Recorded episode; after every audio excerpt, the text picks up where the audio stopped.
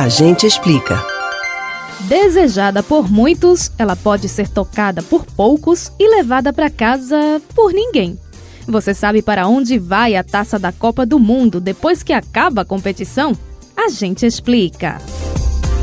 O troféu que os espectadores do mundo todo veem sendo levantado pelo capitão da seleção vencedora foi criado em 1971 para a Copa de 1974. Nas edições anteriores do torneio, que se realiza desde 1930, a premiação era simbolizada pela taça Jules Rimet, mesmo nome do presidente da FIFA que organizou a primeira Copa. Na época, o regulamento da competição previa que o primeiro país a alcançar o tricampeonato ficaria com o troféu definitivamente.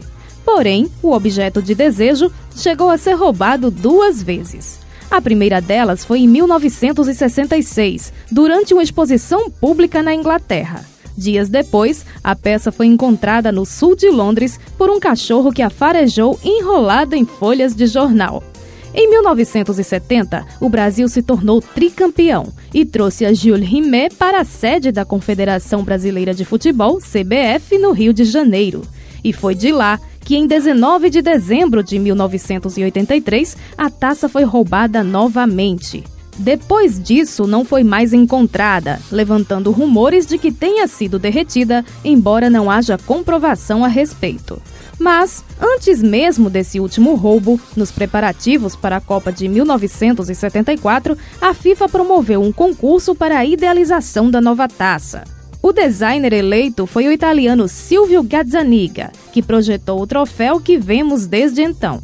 A peça mede 36,8 centímetros de altura e pesa 6 quilos e 175 gramas. É composta por 5 quilos de ouro 18 quilates e tem na base duas faixas de pedra malaquita verde, semi-preciosa. Mas, por questões de segurança, a taça original só é entregue ao time vencedor na cerimônia oficial de premiação.